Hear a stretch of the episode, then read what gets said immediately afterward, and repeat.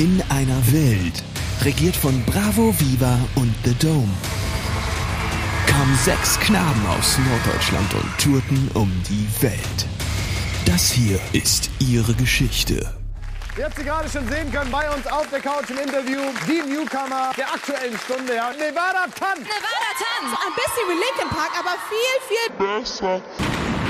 Das passiert uns ja ganz häufig, wenn, wenn, wenn ich irgendwelche Sachen sage. Zum Beispiel war das neulich so, dass ich gesagt habe, weißt du noch, als wir bei Stefan Raab gespielt haben? Mhm. Du meinst, wir haben, wir haben bei Stefan Raab gespielt? Ja, aber jetzt bei Stefan Raab gespielt zu haben, war erstmal nichts Negatives. Nee, naja, wenn, wenn, wenn, du die Show, wenn du die Show anguckst, dann schon.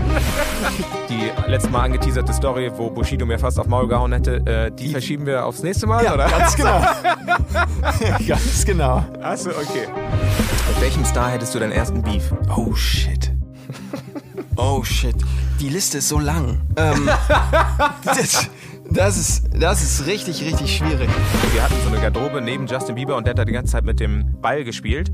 Und da haben wir uns natürlich auch unterhalten. Und der so war auch. Da, hatte der doch, oder? Genau, genau. Ja. Und, und äh, sein Manager war auch dabei und da haben die gefragt, weil sie noch so eine Strategie für Deutschland ausdenken wollten. Haben, haben sich gefragt, so, äh, wer, wer ist denn äh, der erfolgreichste amerikanische Künstler hier?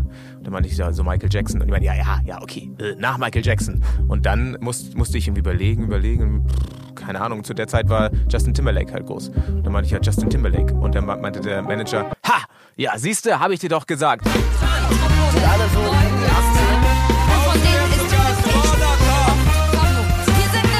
Junge, Junge, wie seht ihr denn aus? Wollt ihr den Laden hier besetzen oder was?